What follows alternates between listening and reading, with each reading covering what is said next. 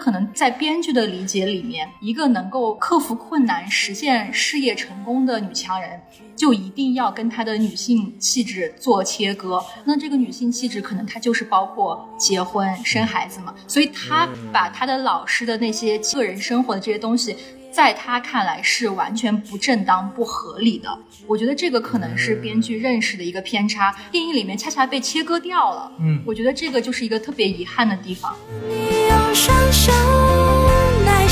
好，大家好，欢迎收听新的一期什么电台，我是小宋老师，哎，我是西多老师。哎呀，又跟西多老师录节目了，咱们这个又是大家非常熟悉的稀松组合啊。那我们今天来录什么节目呢？西多老师，为了不让我们的节目一直都这么稀松平常，是吧？咱们今天好像挑了一个话题性很高的电影啊。哦，没错啊，听说目前在这个各种社交网络平台上的这个热度啊，都这个叫一泻千里啊。哎，您这个词用的没错没错。那这个电影是什么呢？喜多老师？哎，今天咱们要跟大家来聊一期这个《我本是高山》。哦，哎呀，这个电影怎么说呢？啊，总感觉就是这电影啊，这个题材啊，这个热度啊，这个争论啊，似乎光由我们两个来聊呢，不大合适，对吧？对，而且围绕这个电影的这些话题啊，您说咱们稀松两位直男来聊，好像也是有一点点危险了呀。没错，没错啊。当然了，我不是很同意刚刚的评论啊。你是直男，我不一定是直男哦。啊，那这个以后我们再慢慢发掘这个问题。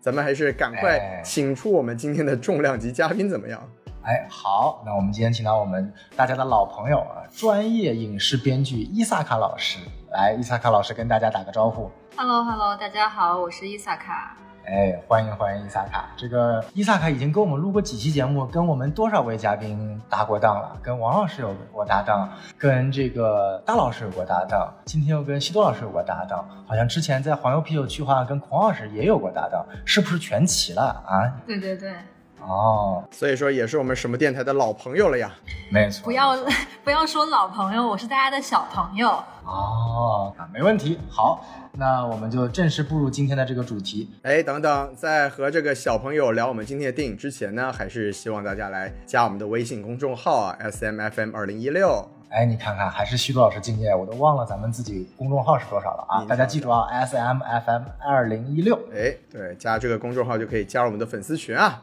然后就可以跟专业的小朋友伊萨卡来聊一些专业的电影话题啊，没错没错，大家可以一起分享一下这个我本是高山的这个观后感啊啊，没错，可能讨论讨论几句，这个群就爆了。哎别啊，这个您这个还是给我们一点好的念想好吧？没问题没问题。好，那我们就正式步入今天的话题。好，那首先我们还是请西多老师来讲讲关于这部影片的一些基本信息和主创阵容。哎，来看看到底是什么样的主创能够创作出一部如此惊天地泣鬼神的电影？哎，您别这样啊，我们还是简单介绍一下影片信息啊。那么，我本是高山呢，它是咱们中国大陆地区的一部传记电影。那它的蓝本呢，就是云南省丽江华坪女子高级中学的校长张桂梅。相信大家如果对这个电影稍微有所了解的话呢，也是已经知道这个背景知识了。那也简单介绍一下张桂梅老师啊，那她是咱们东北人小宋老师的老乡了哈，也算是。没错。对，那么而且她也是满族人，哎，你瞧瞧，老乡中的老乡，厉害了，就说不定你们都是一个旗的啊。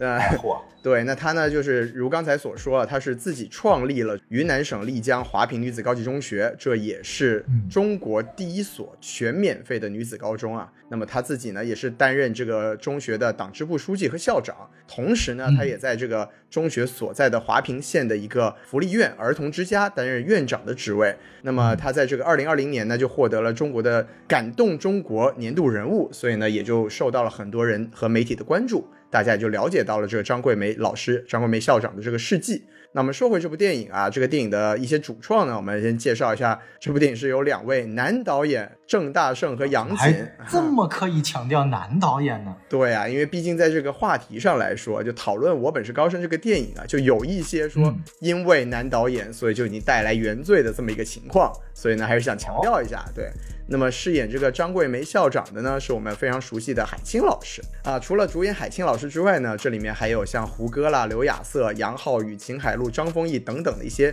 非常熟悉演员的客串。啊，我还想值得一提的呢是这部电影啊，很多人说直男属性太强，但是这部电影的一个总制片呢其实是吴妍妍，那她呢其实也是咱们第五代著名导演吴天明导演的女儿。为什么想专门说？一下这个事儿呢？就是因为这部电影嘛，多少也是陷入了一些这种宣发旋风吧，那就不得不又联想到几年前吴天明导演的这个遗作。当年也有一个非常有趣的宣发事件呢，就是这个制片人方力的惊天一跪拯救艺术电影的这么个事情。不得不说，这个吴妍妍好像跟这种宣发惨案啊，或者说宣发奇案啊，总是会产生一些奇怪的联系。讲道理，目前听下来，感觉这个电影真的是 buff 满满啊！你真的从它的阵容看来，就已经非常非常有话题度。对，那么 buff 这么多呢，它的票房自然就不那么的理想，对吧？那么这部电影呢，它是从十一月十七日就开始点映了。既然它敢点映呢，证明主创啊，或者说这个制片团队本身吧，是对这个电影的质量是还蛮有信心的。可惜啊，就是口碑和他们预想的方向是南辕北辙。那么到这个二十四号正式上映，我们今天录音的时候呢，是十一月二十八号上映呢，也是有五天的时间了。目前的这个累计票房也是只来到了五千三百万左右，猫眼的预测票房呢，大概也只能到九千三百万，而且我估计可能最后甚至达不到这个成绩。哦，感觉还是比较悲惨的啊，这个成绩，尤其是这样的一个题材啊，放在这样的一个大环境热度下，都突破不了一亿的票房，感觉确实是有点惨。是，那么以上呢就是这部电影一些简单的影片信息啊，我们接下来走什么流程呢？宋老师。那接下来就非常是我们稀松平常的日常流程啊。首先，我们请我们的主播嘉宾来打个分。大家知道我们有喜闻乐见的打分环节，在今天呢，这个打分环节比较特殊啊。这个我不先来打分，我们有请我们的西多老师先来打分。哎，你这个又把锅甩我这了是吧？那这部电影呢，怎么说呢？结合这个现在的话题啊。我想给这个电影两个分数，这个俩分数。对，如果只讲这个电影本身呢，我自己认为它存在非常大、非常多且无法忽视的问题，本身是没有办法给到一个合格成绩的。我给这个电影本身的素质就一个两分的水平吧，豆瓣两星啊。但是其实呢，我觉得我们放开现在围绕它的这么多有的没的、合理不合理的争议。我认为这部电影它是有它的价值所在，甚至有一些所谓批判性的存在的。我觉得它蛮适合我们很多就不了解中国现在的一些生态、一些现状的人，去通过这部电影更多的了解一个中国教育的现状、中国高考的重要性。我觉得从这个角度上来说，我还反而还蛮推荐不少普通观众进去看一下这部电影。所以在这个层面上来说，我想给他加个一点五星，给他一个三星半的成绩。希望大家如果有条件的话呢，可以去学习学习，抱着一个比较平和的心态去了解和看待这部电影。嗯，哎，看来西多老师还是打了一个比较。公公正正的分数啊，这个分为了影片本身的质量和这个后续的一个社会效应当中。哎，这个我们待会儿一会儿可以详细聊聊。好，哎，那听完了西多老师的评分，又到了喜闻乐见我的打分环节了。行呀，那我们来学一下西多老师啊，这个你打两个分数，哎，我也打两个分。哎，您给说说。对这个。啊，以本身影片质量而言，我觉得这个影片质量啊，其实按照我的评价体系，就不知道为什么，就是孔老师呢总是安排我做一些低分电影的评价，所以导致大家对我的印象就是什么片子全都给烂分，对吧？什么封神给烂评啊，什么惊奇队长二给烂评啊，什么孤注一掷给烂评啊，这个真不能怪我。确实，但是呢，这部电影。啊，这部电影我觉得还是要打一个不一样的分数。您给说说啊，这个是我真真正正发自内心的，不带任何任何搞笑、任何调侃成分的，想给这部电影打零分。发自肺腑的，没错，发自肺腑的，就是。这个电影真的是让我看完非常非常的生气啊！甚至在看完之后，这个在我们的群聊里面发出了一些啊，现在想想稍微有点不理智，但是确实非常非常想咒骂这部电影的主创的一些啊言论，非常非常的生气啊！看完这部电影啊，这个因为我个人其实觉得，像我们之前评过的一些像《封神》啊这些孤注一掷这些电影啊，因为它本身它只是一个。拿了一个社会题材或者是一个类型片，它差就差，我其实是不会带有太强的个人主观情绪的。但是我觉得讲到教育，尤其是中国特色环境下的应试教育这种片子，我觉得是一个我不能忍的一个非常非常大的一个底线问题。所以说我要接下来打出的第二个分数啊，就是从它的社会意义和我个人抛开影片质量之外的一些评分。很期待啊！哎，对啊，我想知道咱们打分的最低下限是多少啊，西多老师？哎，我们好像没有什么最低的，我记得您负负十、负三十星，您好像也给过呀。啊，那今天我就打出来一个自电台做到现在为止以来，我给它的最低评分啊！我不知道肯定是前无古人的，但至于是不是后无来者啊，我觉得还是啊有待考量的。如果哪一天拍出来了《我本是高山二》啊，那可能呃还更加更加的这个牛逼。所以您到底要给多少星呀？这个没办法，豆瓣因为最低给一星，所以我给了一星，但是。要多低有多低吧，这个原因呢，我觉得想一会儿来去说。大家知道以往我的打分环节还是比较搞笑的，就比如说今天吃好了我就给五星，今天没吃好没有吃到什么回锅肉我就给他一颗星。但今天我确实吃的也不错啊，这个既吃了肉也吃了饼还吃了馄饨饺子，但是我还是想给这部电影打出一个最低的分数，因为我真的真的非常讨厌这部电影。可以，这个没关系，宋老师还是把他这个情绪化的人设贯彻到底啊。那我们还是来听一下。伊萨卡老师的专业意见来给我们平衡一下吧。来，我们有请专业编剧伊萨卡来给我们这部电影打打分。哎呀，我就不要打分了吧，我不要无缘无故得罪人家啊。好，那你不打分。就是在我看来，就是能够有作品上映，然后能够引呃引起这么大的反响，我觉得都很厉害了。然后我我会觉得这部电影它当然有它有它现实的意义。就是不论他的故事讲的怎么样，他的艺术性怎么样，我觉得能够吸引大家来看张桂梅的故事，然后能够让大家关注大山里面的女性受教育问题，包括她们的生存现状的问题，我觉得已经是功德一件了。嗯，对，我觉得这个是我对他的评价。这个伊萨卡的评价其实跟西多老师非常像。这个非常有意思的一点是，伊萨卡之前参加我们的节目呢，要么是那种专题节目啊，要么是那种像黄油啤酒趣话一样的这个主题专栏节目。对，还做过一些关于继承之战的，尽管这期节目到现在没有上线啊，我们还没讲他获得奖项了之后再上线啊。但是第一次我们请伊萨卡老师评一部关于国产电影啊，利益相关，可以发现伊萨卡老师讲的非常非常的这个呃客观、谨慎、全面。没错，没错。啊，这个也非常的好，哎，那我们就要不步入后面的环节，我们来首先讲讲这部电影的优点吧。尽管大家好像似乎对这部影片的观感整体来说都不是特别的好，但是我相信它一定有优点可言的。尽管对于我来说没什么优点，但是接下来的我们就请给到两位啊，这个西多老师和伊萨卡老师发挥的空间了。哎，对，我觉得不妨让伊萨卡老师先从您比较专业的眼光来说一下，可能有什么我们领略不到或者说理解不了的优点呢？呃，我觉得首先就是它的这个题材，就是因为张桂梅老师她二零二零年才获得感动中国的这个奖项，然后呢，这个题材现在也是一个非常大热的题材。那我觉得所有人都在关注的情况下，那怎么去改编它，其实这个尺度是很难拿捏的。那我觉得这部电影至少它讲述了。一个比较完整的故事，然后那也展现了很多这个原型人物他的许多困境，我觉得这一点是就是他是做到了的。那其中我可以讲一个我比较喜欢的段落吧，就是我觉得在里面的人物山鹰山月的这对姐妹的这个段落，可能是我比较喜欢的部分，因为我觉得首先就是从人物来讲，那姐姐学习好又努力。但是因为是大山里面的女孩，那她没有抵过愚昧的家庭，最终是被迫嫁人，然后又被家暴致死，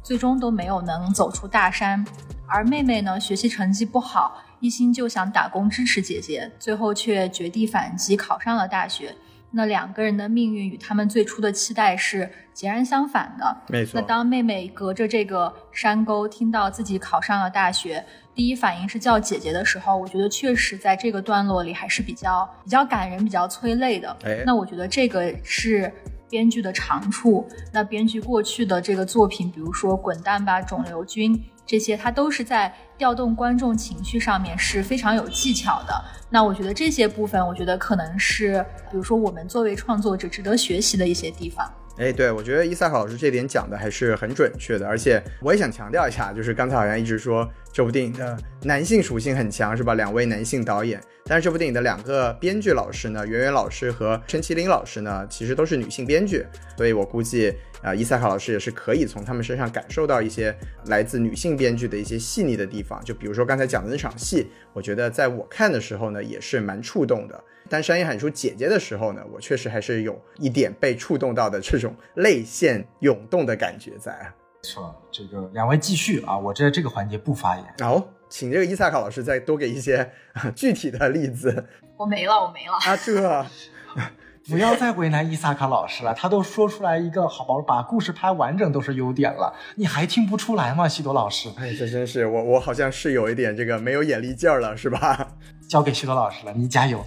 既然这样的话呢，我来说一下我的感觉吧。就首先，我觉得这部电影有几个地方的摄影，我其实还蛮喜欢的。就比如说，我觉得有一些影有一些影像呢，我觉得是电影带来的一些价值。比如说，它有一些个摇镜头，从一个比较艰苦的环境，比如说两个女孩在走山路，然后摇上去之后，是一个特别漂亮的山里的景象。我觉得从电影的角度来说，这是一个很好的比照。就我们可能呃，我们这种比较怎么说？精英主义的视角来说，我们会看说你这个影像，你这个景色拍起来非常的好看，但是它这里其实衬托出来的是这些女孩在这个山区里面上学也好，平时生活也好的一些非常明确的困境。我觉得在这个比对下呢，我是有感受到他想要体现出来的那种对现实的一些关照和一些呈现的。这个我觉得是这个电影，我比如说我刚才在打分的时候就说过，有一些可能效社会效益上，或者说一些展示上的一些价值，就包括我也提到说，我觉得这个电影它是有一些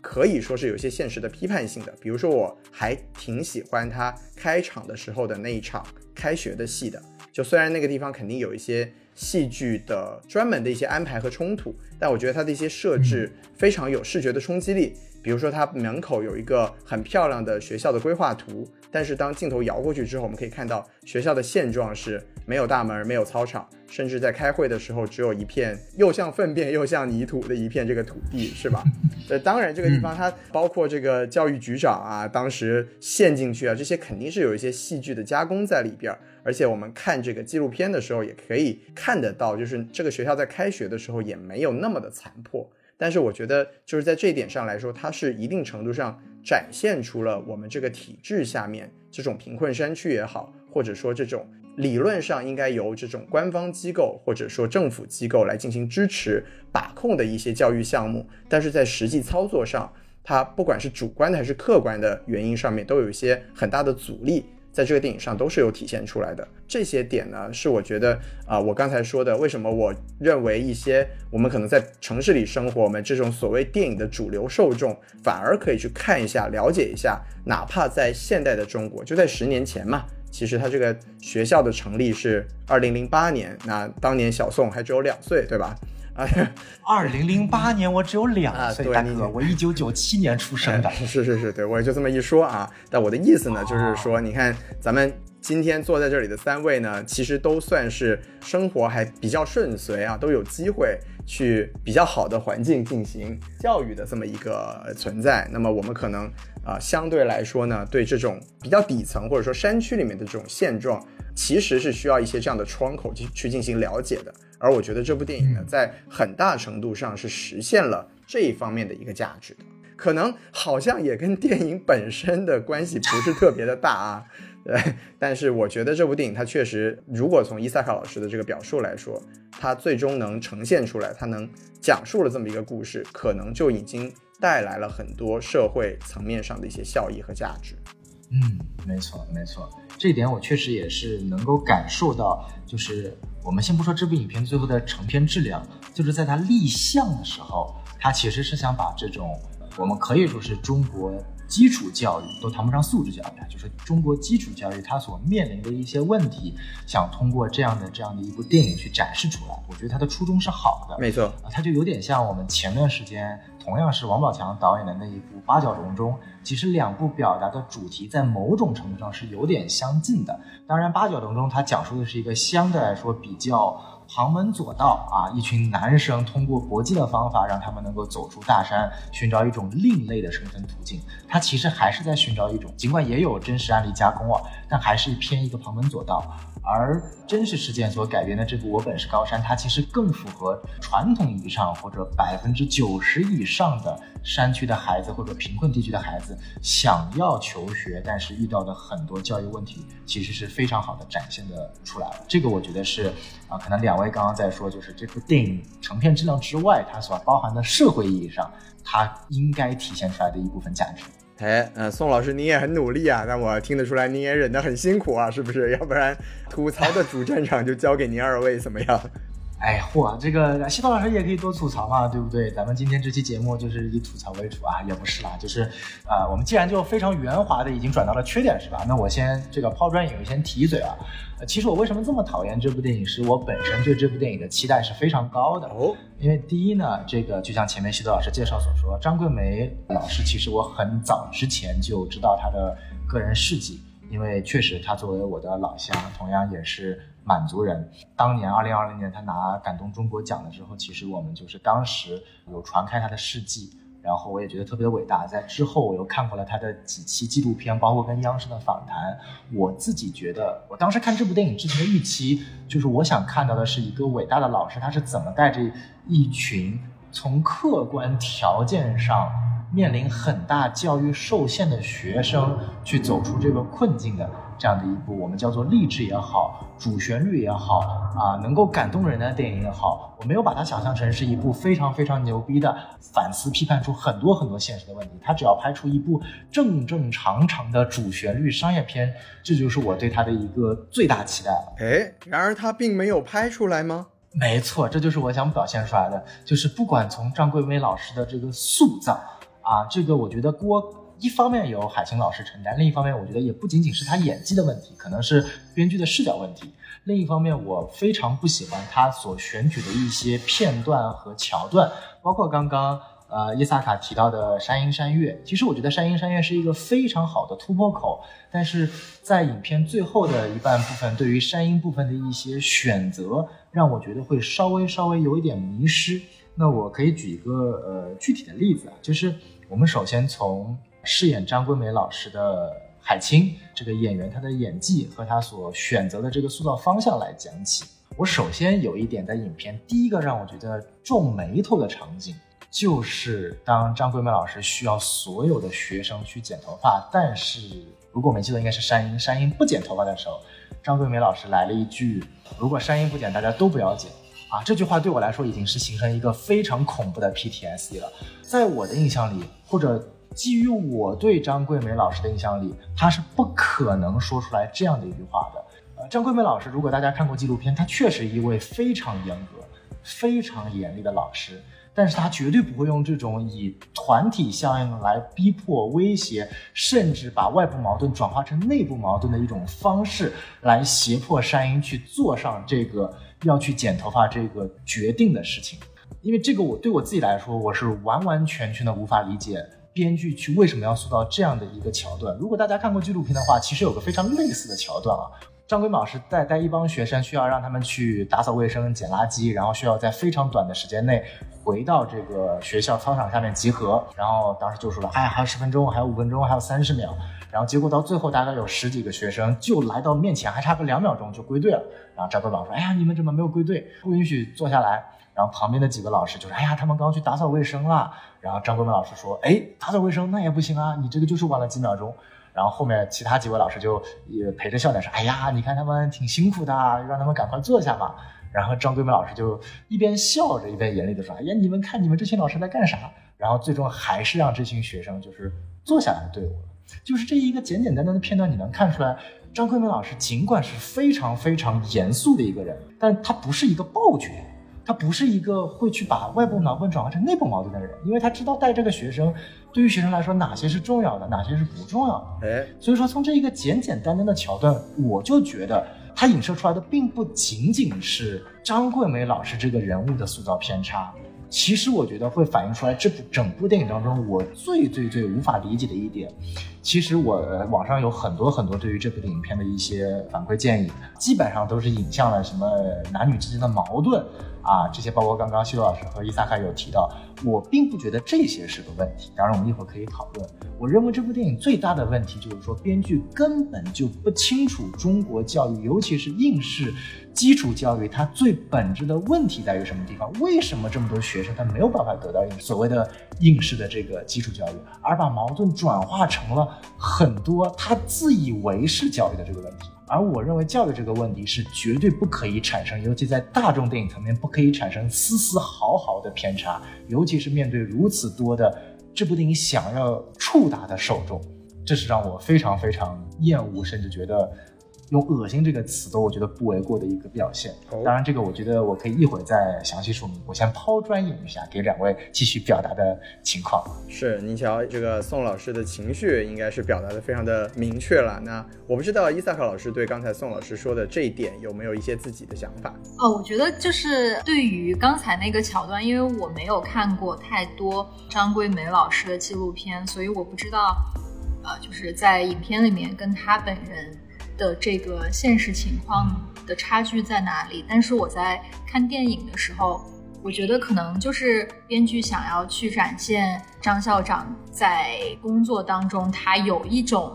霸道的这个风格，或者是有有这样的工作习惯。但是对于我来说，观感上没有让我引起那么大的反应，可能因为我没有看过纪录片吧。啊。我觉得可能一方面是纪录片，但我觉得这个可能跟我个人也有关系，因为这也是我个人的一个 PTSD。跟大家简单的分享一个事情，就是尽管教育环境肯定跟影片中呈现的山区教育环境，我的教育环境跟山区教育环境会有很大的差别，但是有一个非常非常我觉得很有意思的地方是，我上初中的时候，因为上海的初中是四年的嘛，叫预初、初一、初二、初三，我们初中的第一年，我们班级的班主任因为体罚。贪污加上逼迫学生周末去他家里等等的加班交补课费等等原因被学校辞退了，啊，然后当时在我们学校也引起了轩然大波。之后呢，学校为了补偿我们班，给了我们班整个学校最好的一个班主任来当我们的班主任。而这个班主任其实在我的印象里是改变了我很多的一个班主任，而他的整个形象会跟张桂梅老师非常非常的相似。我印象很清楚，当他新来班级的时候，他本身表现的非常的慈祥，跟大家打招呼。结果刚坐上我们的班主任，当时在开这个班级的年会，大家在上面讲东西，然后我看到下面有人在下面有同学在抖腿，然后我们老师就立马非常严肃的说不要抖腿。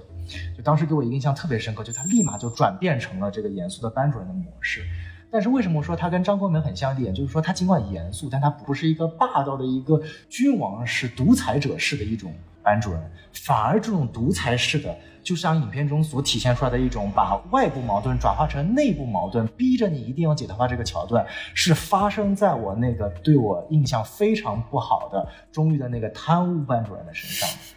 所以说这件事情，因为就我看到这个片段的时候，我所认为的一个好的。可以说是全国非常伟人式的张桂梅的老师的这个形象，便演绎出了一个当时我亲身经历的一个贪污受贿的班主任所干的一件事情，把这两个东西融在一起，是我个人非常无法接受的。我也并不认为这样的教育方式对于这群学生有什么好处。这个编排的设计，这个桥段的设计，它可以有一百种方式让乐英能够心甘情愿地坐下来。或者说逼迫也好，心甘情愿也好，让他坐下来把头发剪了。编剧选择了一种最跌位的、最是我们这一代年轻人 PTSD 的可能出现的班主任的强制性的方式来处理。这个是我觉得可能让我觉得很无法理解的一点。不知道西多老师是怎么看这一点？嗯，我其实这一点我还蛮同意宋老师的这个观感上的感觉的，因为我觉得扩大来说吧，就是我觉得这部电影要是我来说，它最大的问题就是他对这个张桂梅老师的塑造啊，我觉得有很大的问题。就是我觉得小宋老师刚才总结的很好，就如果您作为一个这么重要的一个人物，您作为一个创办了女子高中，然后又让又让他们的升学率这么高，您作为这么一个人的话，您是除了有。持之以恒的这个恒心和这种对党忠诚的这种贯彻力之外呢，我觉得这里面是有很多很重要的教育方法也好，或者说管理模式也好，这里面是没有在电影里面完全没有呈现出来，而且它是用一种像刚才小宋老师用的这个 PTSD 的这个感觉，就是我们可能最熟悉的就是这种所谓的强硬式的，或者说刚才。啊，小宋老师的另一个很精确的总结就是把集体的问题个人化，然后就让这个人成为这个集体的一个攻击的对象。这种方式，我们可能真的经历了很多。而这些，我觉得在一个有如此成就的张校长的身上，他不一定没有，但是他一定不是这个人的主色调。我觉得结合刚才宋老师说的一些啊，像纪录片里面的呈现。啊，这里面有几个点，我觉得很关键的是，比如说张校长他有说过，说我们这些学生基础差，然后条件也差，那老师苦教，学生苦读，我们没有更好的办法。我觉得这个电影它在这些地方是为了呈现这一个核心点，但它嗯呈现的方式是让人感觉非常的不舒服的。它最重要的就是说，我们本来是应该塑造张桂梅老师一个伟大的、有能力的形象，但是整体下来呢，这个人。让我非常的厌恶他，我觉得在他下面生活也好，工作也好，读书也好，都是一件极其痛苦的事情。这个就是可能整体来说我看起来会特别难受的地方吧。所以就我我很大程度上我是能理解宋老师刚才说的那个点的。然后我也不知道在人物塑造这个角度上来说，伊萨克老师您从您的角度来说有没有一些比较细致或者说比较专业的一些观点呢？我觉得你刚才说到的，就是如果因为这个影片塑造出来的这样的一个人物形象，会让我们觉得在他的学校里面学习会比较痛苦。我觉得这个可能就是有一个原因是创作者可能没有把握住这个校长他真正面对的困难是什么。没错，因为我记得一开始的时候，他展现了很多就是这些女学生贪玩儿。梳梳头发梳一个小时，然后跑到县城里面去逛夜市，然后一天到晚不好好学习的这些桥段，就在看这些桥段的时候，我的心里面是有一点隐隐的担忧的，因为我会觉得，因为我记得张校长本人啊，包括很多对他的新闻报道里面也说过，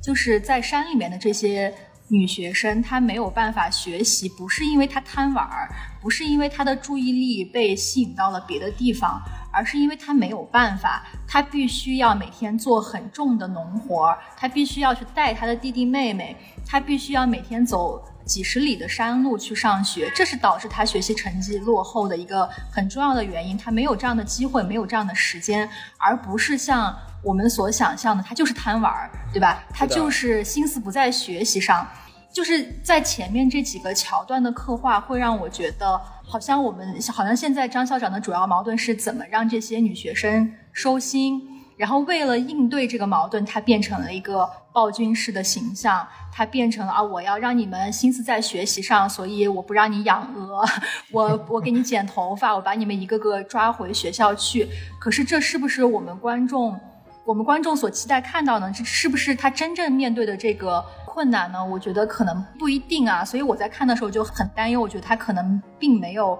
抓住那个时候张校长他面对的真正的困难是什么，他他所要解决的主要问题是什么？您的担忧是对的呀。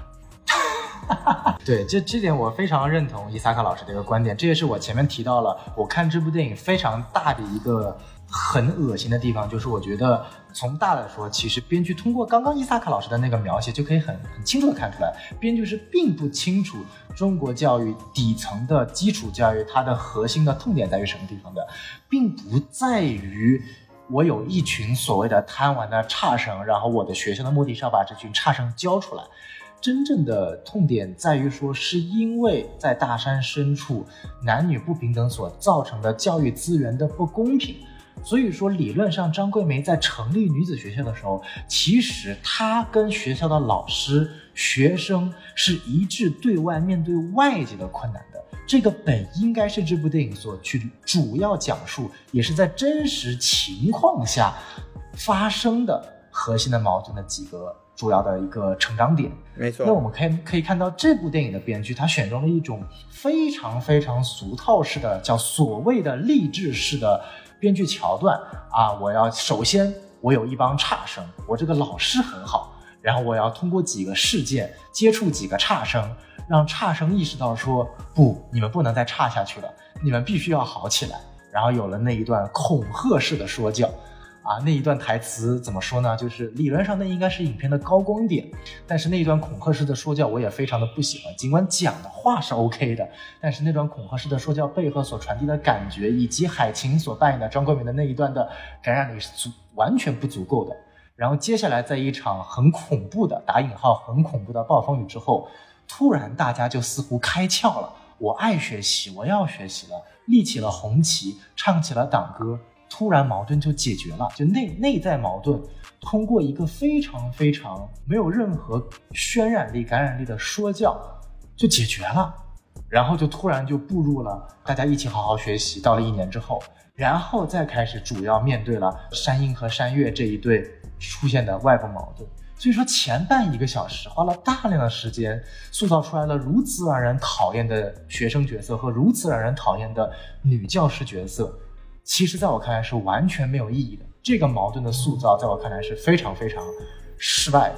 啊！这个可能我觉得，呃，一方面是编剧想要讨巧，用一个传统意义上励志电影、学习电影、差生电影的模板套进去，但是它并不适合于张桂梅，也不适合于目前中国讲述的这种山村教育中。第二种，就算硬套，他选择的桥段也让我觉得非常非常的差。对我有点点跟呃小宋老师的一点点不同意的地方，就是我觉得他不是说编剧他不是说不了解这个所谓的现状，也不是不知道这个最重要的核心点，这个冲突点在哪儿。我觉得小宋老师刚才说的这个传统的，或者我另一个词就是老派的这种编剧模式，我认为他的问题出现在这里的，就是我觉得我能很明显的感觉出来，这个编剧他想把所有可能遇到的困难、所有的困局、所有的困境。都堆到张桂梅一个人的身上，但是又没有安排，又没有安排出她有这样的能力，或者说她有这样的过程去解决这些问题。所以就是到最后，我就觉得她塑造了一个像刚才宋老师说的一个暴君形象，但是她没有展现出她解决问题的能力啊，她只面对问题，然后她只用一个坚持、嘶吼、压迫这种非常没有技术含量的方式，然后到最后莫名其妙的所有的问题又都解决了，就是这个过程中。这个主角我也不喜欢，然后这个过程我也不相信，那这个电影它想要实现的这个目标，我觉得就没有办法成立。所以我觉得它是一个综合的问题，而不只是说编剧他不知道这个啊现状的问题，就是他有一种特别老派的居高临下的方式，说我只要把这些困境啊、这些问题啊都展现给你看，然后最后我也不用告诉你他是怎么解决的，然后你就关键的时刻煽个情，你感动就好了。就像刚才那场暴风雨，我觉得特别的好笑，就是整个它整个华坪女高就下过这一场雨，之后再也没有下过雨，然后这场雨就把整个女高给淹了，然后这场雨还下回来了一个老师，我觉得这那个时候真的是有一种莫名其妙的喜剧感在那个地方 凝聚到我的这个这个心头，就很跳戏然后我非常的不喜欢那个地方。就是 是整体来说就是这样，我也不知道就是我说的完不完整啊？不知道在这个伊萨卡老师看起来，就是还有没有一些更加具体的一些表达啊？伊萨卡老师摇了摇头，然后这个地方我来接。好，对，其实七度老师刚刚前面说的，我为什么说在我的脑海里会把它更上一层？就是说除了编剧的功力技法问题之外，我会觉得他对于整个教育是有偏差的。其实还有一点就是说，他所设计的这几个桥段，因为。太具象了，不喜欢读书的女学生，到处疯狂的女学生，吃不了苦的女教师。哎，我不知道大家怎么看女教师这个角色啊？如果我们今天挑出一个最不讨喜的角色，她一定不是这海清饰演的张桂梅，一定是那个我也不记得叫什么的女教师角色。徐因为这个女教师角色啊，你还记得啊？你看这个名字都设计的 非常非常的，怎么说呢？就是这个女角色的设计让我想到的那种十年前、二十年前设计的那种。完全没有脑子、泼妇的那种形象，关键她还是一个青年女教师。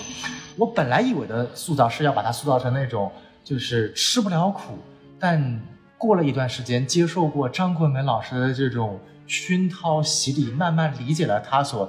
身上具备的这种伟大的一种特性，或者说做这件事情的一种重要的使命价值，最后转过来。但是这个角色是一臭到底，最终甚至在走的时候说出了那一句。跟男朋友说出来那句“你要我还是要这种学生”，就是我觉得前面所有做的一切，尽管不是，就是在我看来，这个这个角色塑造有让我不适的地方，但我觉得都属于角色塑造的一环。但是最后他走的时候说出来那句话，我觉得就是也有是我没有办法通过编剧的角度，为什么要塑造一个如此无理取闹，就是那种再不想干，我都觉得不会说出那句让。男朋友在我和一群山，就这两种东西完全没有可比性。这种无理取闹式的可比性的女性角色，居然是由两个女性编剧写出来的，这我觉得也是一件非常离谱的事情。而且就算结合现实，在纪录片中，张桂梅也说的非常明白了。最开始成立学校的时候，八个教师当中有六个是党员，所以张桂梅看到有党员的时候，这是非常欣喜的。他跟这群党员说：“因为我们是党员。”所以我们可以在最艰难的时候挺过这一切，然后大家就真的挺过了这一切。就是我们抛开跟事实不符，我们不去谈纪录片，我很想听听两个的观点，是对于这个女老师的塑造。就为什么要强调她是女老师呢？因为她这真的是唯一影片中最奇怪的一个教师角色的形象，而且甚至最后把她的啊，她最后放弃的这个男教师塑造成了整个影片中除了张桂梅之外，可以说是最。没有毛病问题的，甚至给他专门安排了一个桥段，女学生都特别的喜欢他，甚至在最后的这个这个，他属于都属于张桂梅老师的左膀右臂了。然后其实还有一个从始至终跟在张桂梅身边的那个短头发的女教师，尽管她一直跟着，但她后面的戏份基本上是没有什么的。就是这些桥段的一些安排和一些细节的一些处理。哎，不知道两位老师是怎么看的？其实，在我看的过程当中，我尽管没有把它往所谓的男性、女性的角色塑造来看，但是我是纯粹觉得这种角色编写的技法和模式，让我觉得挺无语的。呃，我觉得那个小宋老师说的这个角色也是给我留下了很深的印象。但是，我觉得这个问题可能它不在于塑造女性还是男男性的问题。那我们就用一个比较。简单粗暴的解决模式就是我们把男女对调一下，嗯，那比如说留下来的是一个女老师，然后走掉的是她的男朋友，然后一个男老师，那我们对这对关系，包括这些人物的观感会好一点吗？我觉得也没有，对吧？就是它其实本质上这个桥段，包括这对人物关系，其实它本身是因为它太过于陈旧，它过于陈词滥调。其实设置这这一对人物。就是为了突出在这个地方工作条件有多艰苦，然后呢，我们为了实现我们的目标，我们要牺牲多少个人生活，对吧？其实你你的目目的只是为了达到这个目的，但是你设置的这一对人物过于陈旧，然后我们在看到的时候就会觉得。有一点烂俗，所以，所以我们看到的观感就会很很差。然后呢，包括他写这个人物，不管写写是男是女啊，我们都会觉得好难受，就是就是很不舒服。所以我觉得本质上它不在于塑造了一个呃很娇气的女老师的形象，而在于她选取的这个故事，选取的这对人物关系，它本质上没有什么新意，可能放在这里会让观众觉得。不太舒服，对对对，对我补充一下，就是我觉得刚才小宋老师提到这个徐颖的角色，也是跟我呃说到，我觉得这部电影最大的问题，张桂梅的塑造是相辅相成的。因为小宋老师刚才专门提到说，他最讨厌的是徐颖这个角色，但说实话，在徐颖要走的时候，我非常的理解他。我觉得这个张桂梅老师，您这个管理方式就有问题啊！您这个开个会就说你们别休息了，你们周末也别休息，你们假期也别放了。那 是我我也走啊，对不对？就是我觉得这张桂梅在这个地方就有特别像那种初创企业的呃 CEO 啊，就是能力没有到，但都以为自己是乔布斯，对吧？就觉得我横就可以解决一切问题。这张老师这个塑造真的是有太大的问题了。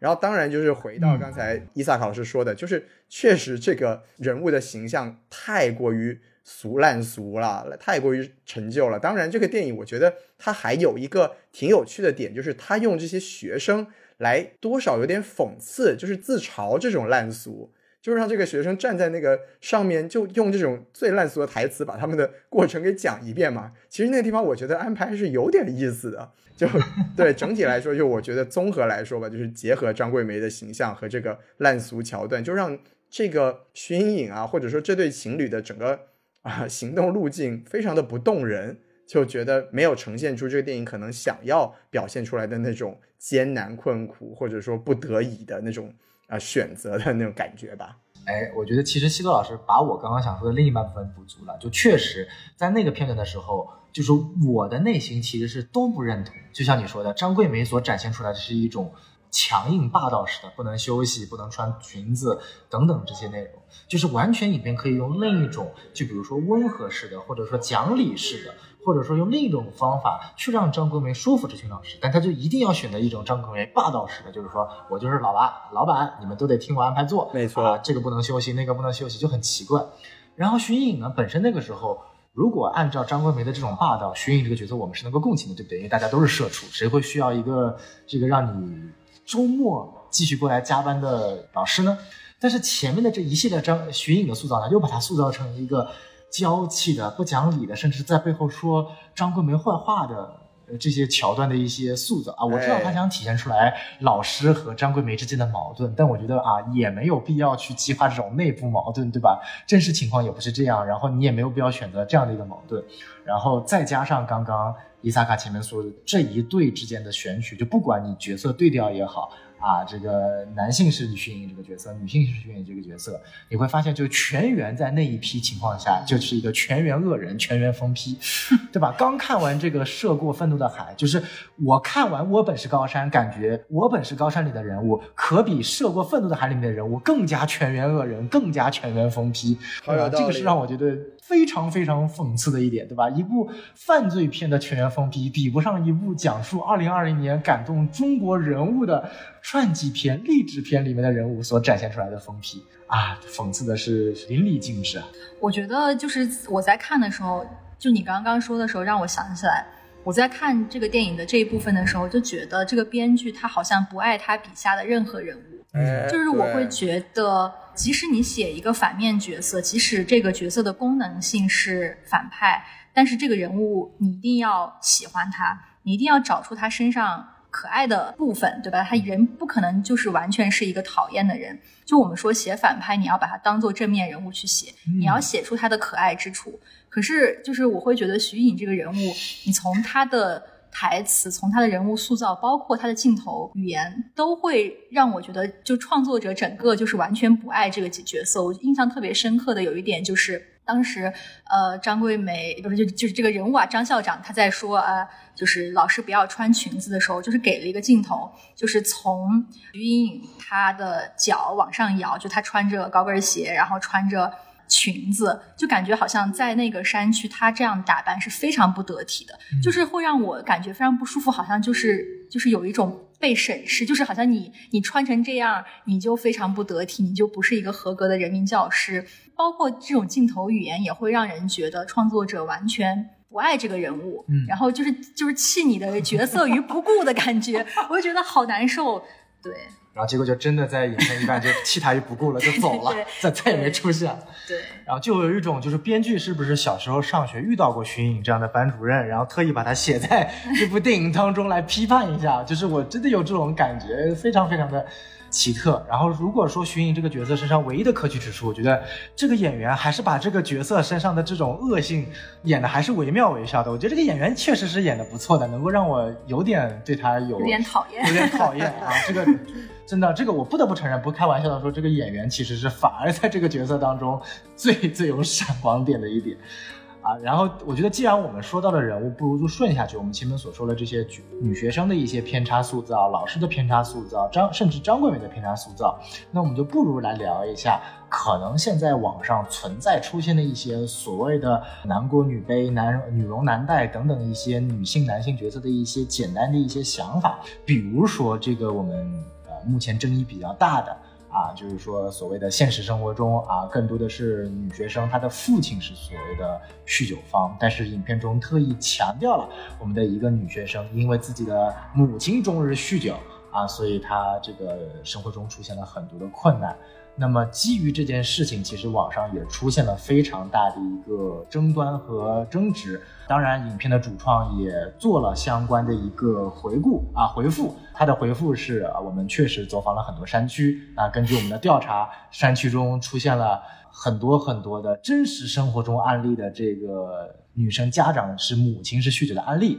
所以我们把它编写进了电影中。啊。我们先不提这个回复，从公关角度上是一个如此灾难的公关话术了。但是实话实说，我先表达一下我的观点，就是仅仅从这件事情或者从这个编排来说，我反而可能觉得他的问题不是特别大。为什么呢？因为第一点呢。确实曾经在张桂梅的现实采访中，她有提到过我的学生当中是有酗酒的母亲的，就是这个确实是张桂梅亲自说的。我先不管编剧团队有没有做过实实际调查，这是张桂梅亲自说的。所以说酗酒的有父亲有母亲。第二呢，我觉得也是以比较重要的一点，就是影片当中其实酗酒母亲的部分并不多，反而在山阴和山岳这一段。编剧还是非常着重的描绘出了山区男性的迂腐、愚蠢和一种霸道式的恐惧式的一种压迫。当然，这点他所呈现的问题那是另外一个问题，我一会儿再聊。所以，可能在我看来，这一点可能在编剧安排上它不是一个最佳的选择，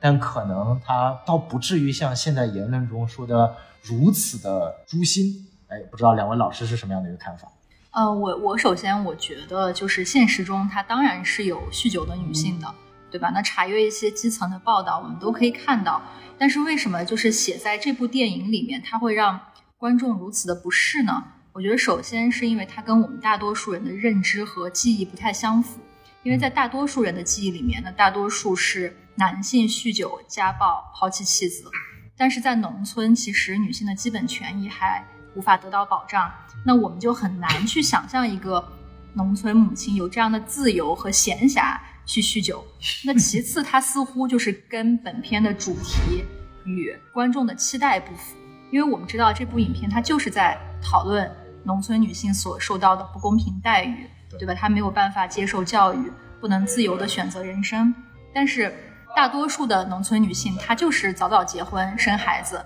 然后在非常劳苦的这种家务活。农活中度过一生，那这里在这个影片中突然出现一个啥事儿也不做，然后每天就喝酒的母亲，她会显得非常的突兀，而且尤其是在查阅了这个有关张桂梅的传记文学之后，大家还发现里面的酗酒原型是学生父亲，你这个就更容易激起群怒。但是我觉得呢，编剧为什么要这么处理呢？其实从编剧的角度去想一下也是可以理解的。首先，我觉得啊。就是编剧他肯定不是故意为了侮辱女性，为了激起众怒才这样改的。那其实，在片中张校长的台词里面也也有讲到，就是一个受教育的女性，她可以改变三代人的命运。就是首先在这一对母女关系中，张校长不仅给女儿带来了读书走出大山的希望，那同时也救赎了这个酗酒的母亲，让母亲戒掉了恶习。找到了正常的工作，过上了正常的人生，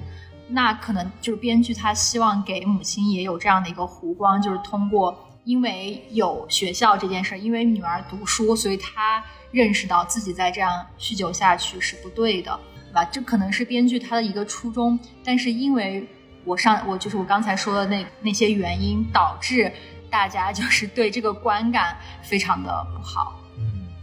对，我觉得伊萨卡老师已经讲的非常的全面了，就我的观点基本上跟伊萨卡老师是一样的。然后我们既然要诛心嘛，我们就也诛心之论，是不是？我同意伊萨卡老师的观点，就是导演编剧这么写，他当然不是为了故意激怒观众或者激怒我们这些所谓会去了解一些背景的人。但导演这么写，他当然是有自己的出发点的，那就是有点像这个我们非常熟悉的金鸡奖分猪肉的感觉嘛，就是我们要把所有的矛盾都放出来，然后要让校长把所有的各种矛盾都解决一遍。他怎么办呢？他为了除了解决女学生的问题，他还要解决女家长的困境，那我就只能安排一个这样的角色出现了。那从这个角度上来说，出发点不一定是错的，但还是执行力太有问题了。那再结合刚才伊萨卡老师说的各种原因，就给观众。带来一个非常奇怪的、非常不现实，甚至有些反感的感觉。我觉得这是还是能力不足才是原罪。就我们不去说他真的是男女对立或者什么，但是做的不好就是做的不好。我是用这个角度来看这个事情的。没错，我觉得就是这部影片非常编剧鸡贼的一点是，他还特意在这个桥段加上了一个背景条件，就是这个妈妈为什么宿醉酗酒。是因为她的老公抛弃了她。哎，你会发现没有？这个编剧用一一个非常小的背景台词，似乎又把矛盾转移到了所谓的男性身上。但是这个像这样的一个小聪明，你会发现其实观众也是不买账的。啊，就是其你比如说，编剧他可能在编写的时候知道说，哎，这个矛盾我不应该放在女性身上，但可能因为我需要集中体现，因为毕竟男性的矛盾已经在山鹰山月这段体现出来了，我就得找一个女性家长身上先下下功夫，让张桂梅去解决这个问题。但是呢，把不能把这个女性家长写的太差啊，不然会引起社会舆论。所以呢，我要前面再加一句，是因为她的。丈夫不要她了，抛弃她了，哎，抛弃她的女儿，抛弃了她，所以她才终日酗酒，哎，这样是不是似乎又把矛盾转移到了男性身上呢？就编剧的这一些小小的所谓我们叫做小聪明也好，巧思也好，反而会让我觉得更讨厌，就他就是。我我我的点根本不在于说他把它放在男女对立，其实他他肯定女编剧不会蠢成这副样子，男导演也不会蠢成这样子。但是这些所谓的不去下功夫好好琢磨剧本，而把这些用一句话或者所谓的人物小传背景内容放在影片台词当中，似乎想消解这个看起来的舆论问题，让我觉得更加的不能接受。这个可能是我觉得问题比较大的一点。还是菜嘛，就 说的说的 非常有道理。哎，这个哎，再下一个话题，咱们同样，因为这这部电影当中有太多的角色，我觉得非常值得好讨论的。然后再下一个话题，其实还是发生在呃张桂梅老师和另外一位她所谓的其实原本是她的学生，然后又莫名其妙一场暴风雨就召唤过来啊，由刘亚瑟演员饰演的这样的一个女教师的这样的一个形象，大家是怎么看这个角色之间跟？张桂梅老师之间的这样的一个呃互动的啊，如果说之前跟徐颖的关系只是简单的突出了张桂梅老师一点点霸道的属性之外，那跟刘亚瑟饰演的这位老师之间的这个矛盾，通过两次生孩子带孩子之间啊，张桂梅所体现出来的一种可以说是近乎无法让人。理解的强权，当然它背后是否有原型，是否有类似的案件，我们不得而知。但从主观的观感来说，呃，大家是怎么理解这个片段的选择和这样的一个塑造的？就刘亚瑟本身这个演员，呃，这个这个角色没什么好说的，他也没有什么特别的高光点。但从这个演员所凸显出来张桂梅的塑造，西多老师是怎么看的？我觉得也没有什么更多的要讲的，就还是没有体现出张桂梅这个角色的魅力。就是她在解决，不管是曾经的呃自己底下的学生变成的老师，还是新招来的老师，她都没有用一个可以服众的、可以更完善的解决这些问题的方式。所以就是在他们相处的过程中，我还是会一而再、再而三的感受到这种不适感。我还是一样的，我觉得回到刚才我们说酗酒母亲的这个话题上，我觉得是他要通过刘亚瑟这个老师的角色要呈现出来的这种困境，我们觉得我们一眼就可以看得出来，就是你要强调来这里当老师就是很艰苦，就是要牺牲个人的呃生活也好，或者说个人的一些选择也好，这些我觉得都没有问题，但我们还是只看到了一个暴君式的张桂梅，还是只看到了一个呃用阴阳怪气的方式啊。你带了一个好头哇！看到那个的时候，我真的，呃，就我我都我都替刘亚瑟感到感到难受啊！是不是？就是我觉得管理这样的一个学校是很艰难的，是有很多也是有很多应该更好的去使用的方式的。那我觉得我没有看到这些呈现，反而只看到了一个这么平面的、这么基本上所有的时候都在无能狂怒的张桂梅啊，体现在所有的层面上，我我真的是。很遗憾，只能说，就包括他跟伊德瓦瑟这个关系也是一样的，这个这个呈现，就是我觉得选取怀孕这个点，让我觉得怀孕这个点，我觉得特别，因为它跟它特别具有指代性，因为我们知道现在啊，大家都说打工人，就是打工人，尤其是女性打工人，她就是面临一个很大的一个挑战，就是每当你入职的时候，HR 都会问你啊，结没结过婚啊，准不准备要孩子啊，要了孩子怎么办？因为我们大家都知道，你但凡怀孕结婚。都可能会成为公司可以辞退你，或者说你在工作中未来会去遇到很多困难的一个不可避免的一个原因。那么在这部电影当中，尽管确实他拥有非常特殊的条件，也许在那个条件下就是需要你的老师不能够有任何的这个所谓的啊私人情感或者要完全放在学校层面。当然，真实情况是不是这个样子也不得知，我相信不会到这个极端。但就算是这样的一个情况，用张桂梅的这样的一个本身非常正面的一个角色，然后去把它代表了一种。站在我们所谓的一个组织角度、学校角度或者现实生活中的一个公司角度，去刻意的强调一种不怀孕的正当性和正确性，甚至用如此霸道，就像你说的，你带了一个好头啊，甚至包括带孩子这种，我也不知道为什么请个半天假就是如此可怕的事情，半天假都不能请吗？啊，真的是把把打工人把打工人戳死的桥段，对啊，这个非常的紧张兮兮啊啊！对我完全无法理解，就这这这已经是一个把一种社会上存在的矛盾运用在了一个极其特殊环境下，由影片中绝对意义上的正面角色做出来的一种打压，让我觉得也是无法理解。这样就是这部影片当中很多的桥段。是让我完全无法理解编剧为什么要这么写，而不是说他写的好不好的问题，就是我完全无法理解。那请问站在一个编剧的角度，你是这么理解这个桥段为什么要这么写呢？嗯，就是这个桥段也是，就是我觉得很多编剧的选择我都可以理解，可能我不喜欢，但我可以理解。嗯，但是这个桥段确实也是我无法理解的部分，因为我还特意去查了一下。就是在张桂梅本人啊，就她真实的生活中确实有这样的事情发生。那是真实的事件是什么呢？就是当时一个女老师，她她的丈夫、她的公公婆婆都不在当地，所以呢，她也没有办法。带孩子，所以呢，有一天就张桂梅老师，她就看到学校里面有一个小孩哭着叫妈妈，然后她一问才知道，原来这是她的一个老师的孩子，于是她就很痛心疾首，她就觉得她就说自己失职了，失职了，然后她就后来就想想办法把这个老师的呃丈夫调到了华坪工作，这样就大家都可以有机会去照顾孩子。那这个就是她真实人物。他的同情心，他解决问题的方式，都会让人觉得这是一个很有智慧并且很善良的这样的一个人物。可是我也确实不太理解，为什么在影片中，就是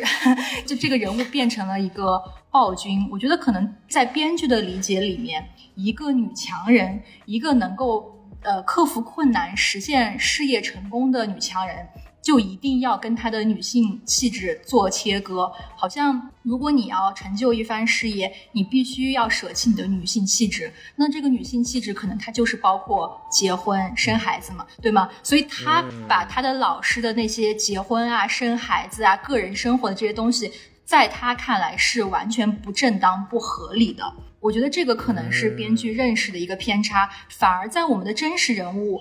的身上，她作为一个女性，她能够理解另外一个女性的困难，理理解另外一个女性的苦处，对吧？作为一个母亲，我没有办法照顾我的孩子，那同样是女性，我明白你的命运，我我同情你的命运，所以我把你的丈夫也调到华坪来工作，这样你们夫妻都可以去照顾孩子。我觉得这是一个真实人物，她身上的闪光点，可是，在电影里面恰恰被切割掉了。嗯，我觉得这个就是一个特别遗憾的地方。说的太好了，真的，一下子就让我理解到了为什么这个会被女性群体攻击啊，确实是认识不到一些女性的能力所在，反而是刚才说的这个切割，我真的觉得令我醍醐灌顶，茅塞顿开。哎，你这臭屁也吹得太响了吧，西多老师？哎，你别你别别说，这是真的，我就是我其实啊，在之前我是真的有点觉得他就是编剧导演就是菜，就是没有办法形容，没有办法写出来。但是呃，伊萨老师讲完之后，我觉得真的是可能他们就是缺乏对女性的共情力，他们就是不知道。女性不管是在处境上的共情，还是在啊解决事情的能力上的共情，他们都没有办法去了解到，所以只能用这些非常让我们不能理解的方式来描写。那我觉得如果这样子去想的话，可能反而很多逻辑都可以想得通。没错，而且我觉得特别有意思一点的是，正好这个刘亚瑟饰演的这个女角色，又可以跟我刚刚前面所说的那一位男性老师做一个非常强烈的对比。你看我们男性老师。当时是他主动自己要来的，然后带着自己的女朋友一起过来，然后女朋友非常的不能够忍受这个山区环境啊，然后女，然后他最终忍痛放弃了自己的女朋友，然后选择在山区继续培养这些女学生，然后后来女这个他的女朋友结婚了，他很痛苦，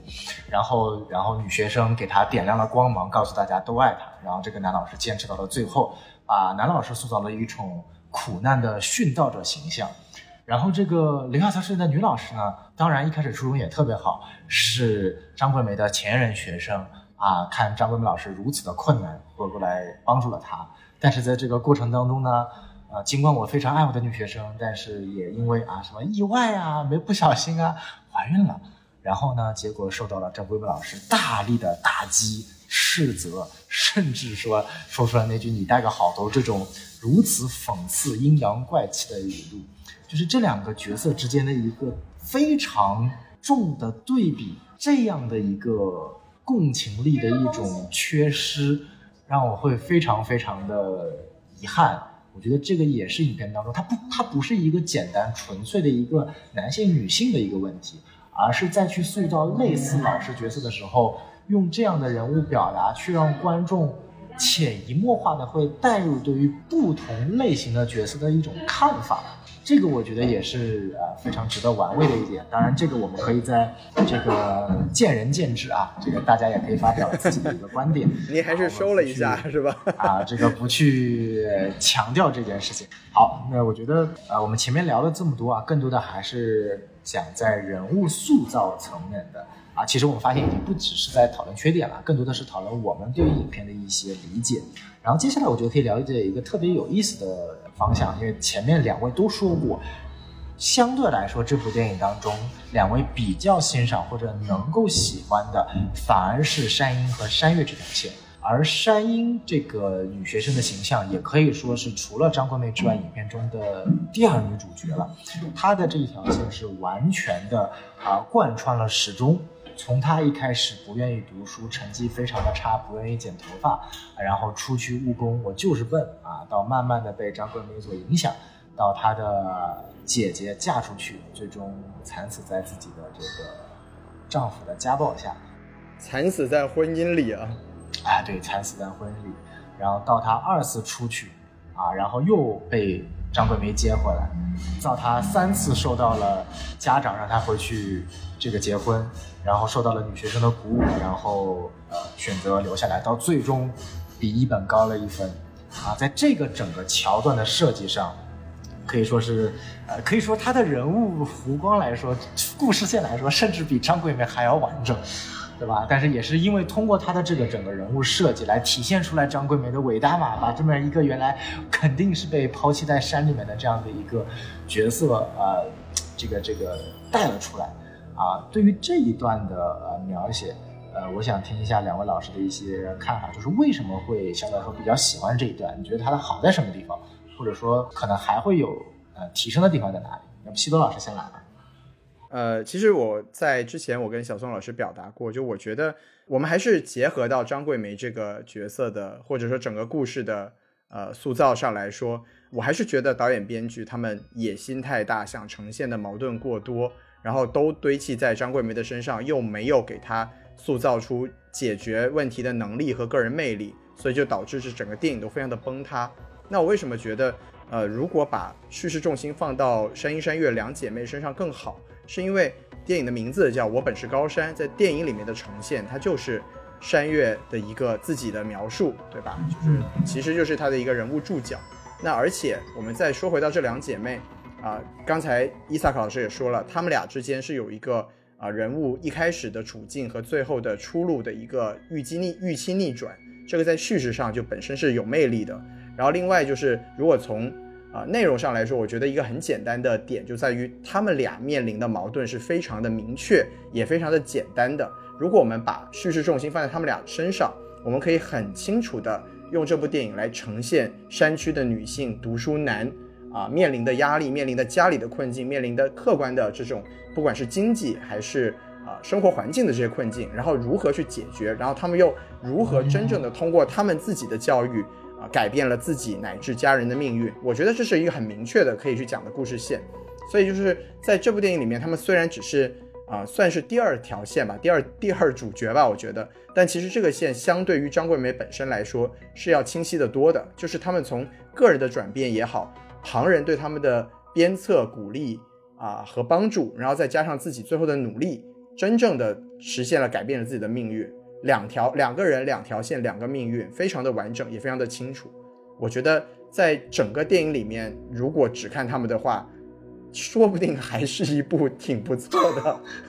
不仅是像我们说的可以呈现这种社会效益，而且叙事上也肯定比现在呈现要甚至好的更多的一个结果。所以我是这么看这个问题的。嗯，我觉得西多老师说的非常好。好，哎，那我其实有有一个问题想问一下两位老师啊，就是怎么看待奶奶这个角色？为什么编剧要在其实本来就是完全去掉奶奶这个角色，整个影片的这条故事线也是非常成立的。奶奶这个角色的加上，它代表了什么？就为什么编剧要特别塑造一个，搞得好像那个村子是他妈个母系氏族一样，要抬一个奶奶出来？大家都听这个奶奶的话，而奶奶其实是决定要让月英回去结婚的这样的一个对象。这个陷入了尴我我其实没有太 对我其实没有太看懂，所以就是西多老师你来吧。不不不，我非常的同意伊萨卡老师，我也不理解，就是我我在第一次啊、张桂梅去的时候，我就不知道为什么首先要给她披上那件衣服，然后最后为什么又还了这件衣服，这个奶奶到底是个什么？我真的没有明白她这整段戏想表达什么东西，我非常的迷茫，我想听一下小宋老师的高见。就是因为我本身也非常疑惑这一段，所以想问一下，我以为你们两个非常喜欢这个片段是有是有原因的。就是在我看来，就是首先他想表达的是整个家族所有的决定其实不是这群恶臭的男人所决定的，他们其实也是执行者。这个决定最终是奶奶来决定。所以这个这个宋老师您就有点诛心了，这个这个我我觉得我们对，我觉得我们不要硬理解，就是他可能就是个角色吧，对。就是因为为什么呢？就首先，我个人是就从我的理解也是这个样子，就是这群男性他肯定也是非常迂腐的，但是编剧要特意把这个奶奶的这个角色放成两段戏。第一段戏是当他结婚之后的这个房子里，发现只坐着奶奶，然后问奶奶，奶奶什么都不回答。其我的感觉其实其实奶奶是她不是没有意识的，她也知道自己在做什么东西。这段其实在第二段，她重新来到学校，邀请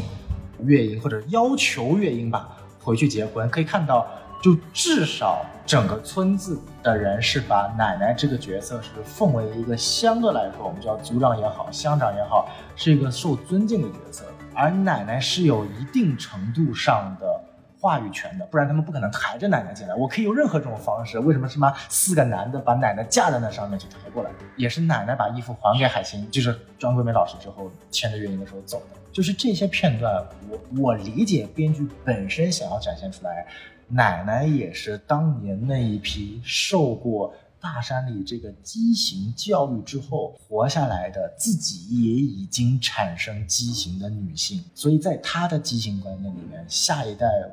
我娃的娃这些女性就是要回去结婚。而他想通过这样的一个畸形的女性的这样的一个形象，去更加的凸显出这群啊月英啊，呃不不是什么月英山鹰啊，就更不能回去了。他如果回去，他所面临的未来就是奶奶这一条路。这是我所理解的编剧本身想展现的一种，可以说是一个好的部分吧。他想通过这种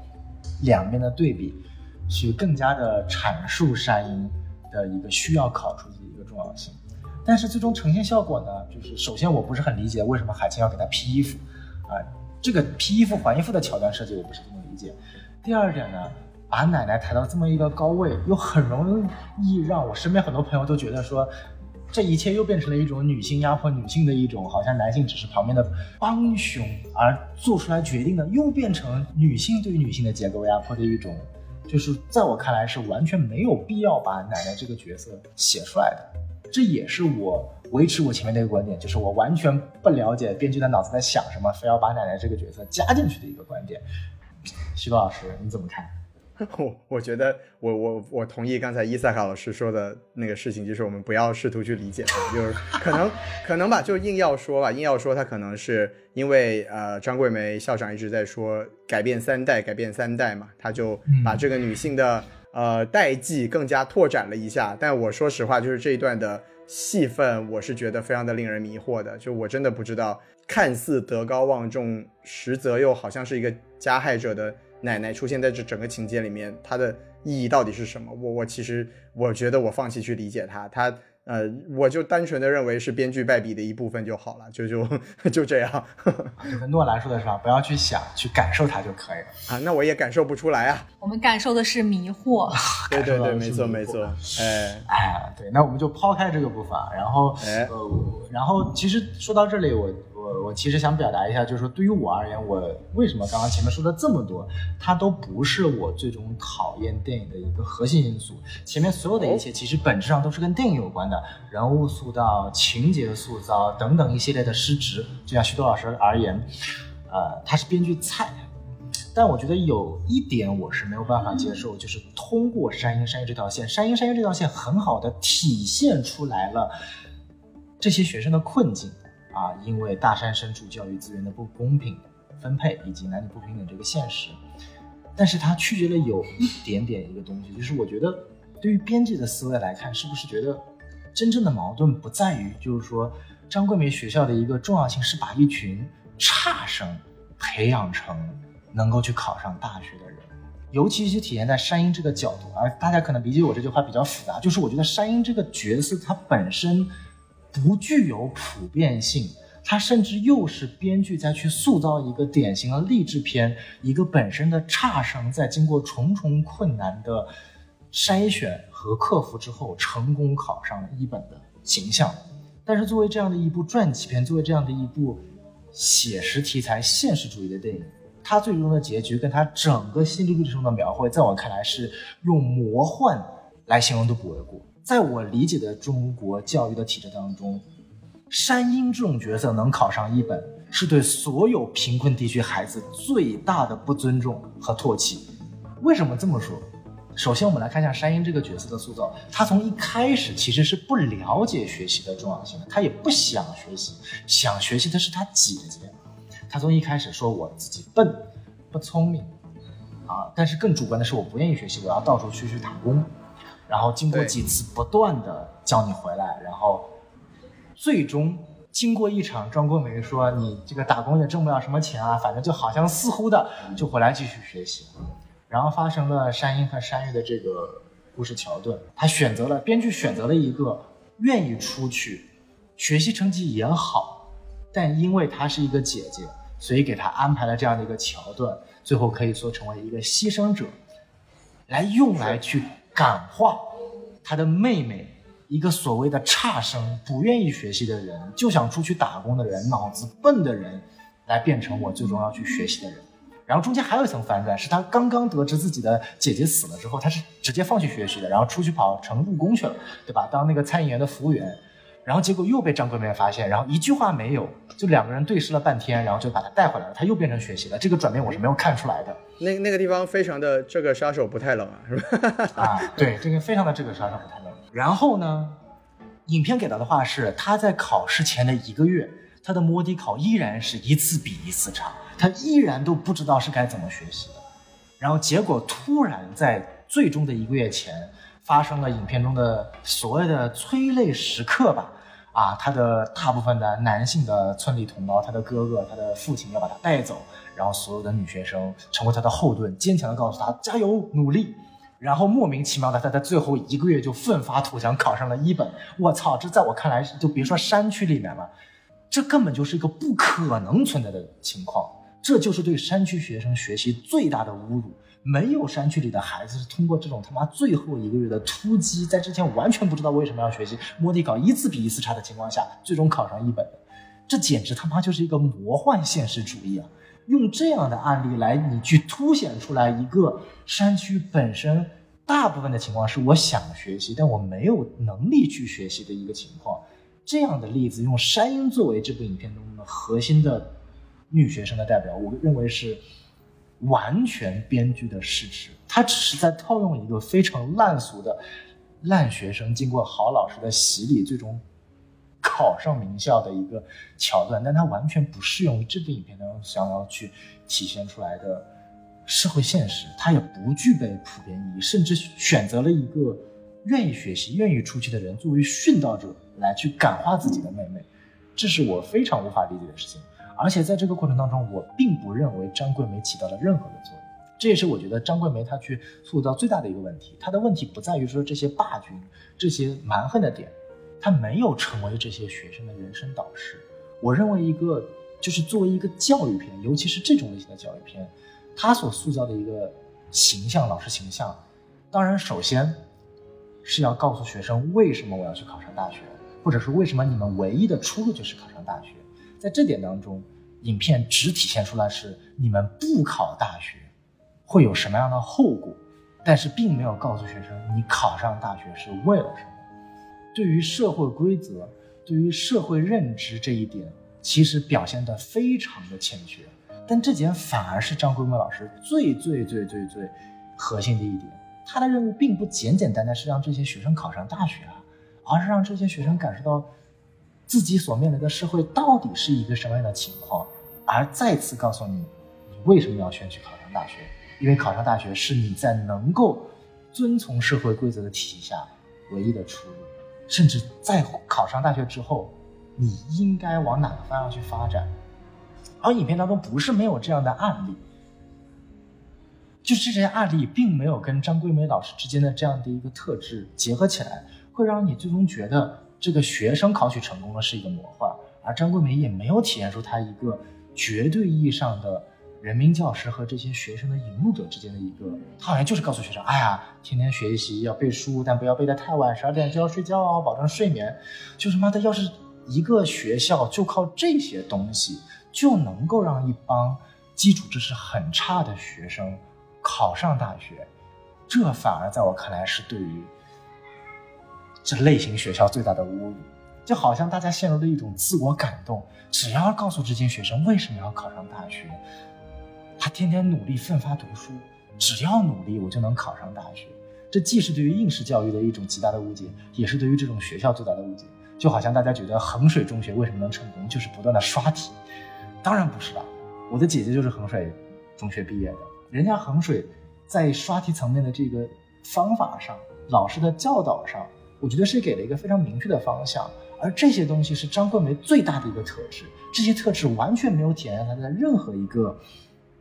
影片当中的细节上，不管在于学习，不管在于学生的这个认知当中。比如说，两个其中有个片段，我也是觉得很奇怪的：两个学生因为互相的家庭原因打架，然后老师给的选选择是握手，然后去解决他们家里人的矛盾。但是我觉得这本身是张桂梅可以编剧一个很好的桥段，去告诉两个学生，从过打架背后，两个学生能够得到什么，学到什么。我并不 care 那些人的家长能够学到什么，获得什么。我想看到的是张桂梅能够带领这些学生学到什么，获得什么。通过一次次的案例分享当中，这些学生在感官上能够有什么改变？学习最终考上大学只是一个后果。因为我们都知道最终的结局一定是考上大学嘛，烂俗嘛，对不对？但是你好歹给我展现出张冬梅对于这些学生一些独一无二的宝贵特质的一些教导，这个东西是我在影片当中是完全没有看到的。去做一个类比啊，一个非常非常不合适的类比，有一部日剧叫做《龙樱》，是我非常非常喜欢的一部日剧，它讲述的是一个律师。帮助全日本偏差值最差的高中的学生考取了东京大学，日本最好的大学啊！逻辑其实跟这部电影是有异曲同工之妙的。但是这部电影张桂梅是一个真实案件，具有极大的社会意义价值。龙樱是一部漫画改编，但是但凡看过龙樱的人都会说，龙樱所体现出来的一种社会价值的尖锐性和真实程度，是远远强于这部电影所展现出来的魔幻现实主义的。我举个简单的案例啊，在龙津里面有个学生，呃，山鹰的情况有一点点的类似。他的家里面因为父亲这个离开了他的母亲和儿子，所以他们家里欠了一大笔巨额的这个高利贷，每天的利息都有三万块钱日元，然后还不上了。他的儿子本身已经进入了考取东大的这样一个特训班，但因为为了要帮自己母亲还款，放弃了这个特训班。然后他很喜欢吹小号，就把这个小号卖出去了，他想换一点钱来，起码让每天的利息能够付出来。然后换钱的他在这个典当铺的时候，那一刻正好被影片的主角就是这个老师看到。典当铺其实坑了他，他买过来这个小号二十三万块钱，然后他卖出去的时候，典当铺只给了他三万块钱，所以他就其实卖了一个低价。老师看到之后跟那个学生说了一句话，说你买的时候被商家坑，你卖的时候也被商家坑。像你这样的弱者，这样的垃圾，永远一辈子只能被人坑，因为你就是这样的差生。用一种极其严厉的方式，用一种极其恶毒的方式告诉他。但是在整个环节的最后，老师用自己的贷款拿了三百万元给到这个学生。然后这个学生不同意、不接受、不想接受这个东西，然后最终呢，这个学生有一天突然发现他自己这个小号被这个商家用十三万的价格卖掉了，他会发现又被商家骗了。哎，这几个桥段的设置，最终都引向最后一个结尾，老师最终用这三百万去买下了这个学生去进考上东大的这样的一个机会，并且告诉他，这个钱不是我施舍给你的，你也就你的人生目前只值三百万，我用这个钱去买你未来的未来。然后最终，就是会发现买下来小号的人就是这个老师。这个老师既用非常严肃严厉的话告诉了学生一个真实道理：社会规则就是如此的残酷，而你作为一个弱者什么都做不到，只会被人坑。但同时又用一个良师的方式解决了学生目前的困难，甚至把学生自己心爱的小号通过一种非常戏剧性的方式还给了他。这是日剧擅长的地方。你会发现这个桥段跟影片中山鹰。的内容其实是有很多共同的地方，但是张桂梅所体现出来的这种东西，我不是说要直接跟日剧去做对比啊，它的很有很多的桥段和现实情况是完全不一样的。但是张桂梅所体现出来一种感觉，我只有教导，我只有告诉你要学习学习学习，它中间的很多桥段是缺失的。这些桥段不仅仅是要给山鹰体现的，更重要的是要给观众体现出来，让观众喜欢上张桂梅这个角色。也让山鹰去继续努力学习，正当化、有理由化，而这些桥段的缺失，其中就会让影片最后山鹰考取一本的这件事实变得非常的，在我看来非常的无理取闹。就是以他的这种影片中展现出来的结果，居然能考上一本，太疯狂了！我觉得太，我都无法用言语来形容了。所以我会认为这个是这部我个人觉得这部影片当中非常缺失一点，它缺乏了此类型影片当中最应该体现出来的这个教师给到学生的价值。这个价值你可以把它当做说教，可以这种影片想强灌输给观众的一种价值观，这些都无所谓。但你起码需要把这些东西所展现出来，用一种大家观众能够信服的内容展现出来。不然的话，以现在的这种模式所体现出来的影片，就是一种四不像的感觉。所以说，这个是我对于就是《山鹰山音乐》这个片段的结构，我是非常喜欢的。只不过，同样还是张桂梅的问题。张桂梅在整个《山鹰山月》身上所下功夫的片段之缺失，导致的这个片段最终成功的信服度，让我个人觉得会大打折扣。啊，不知道西多老师是怎么看这一点？哎呀，我觉得。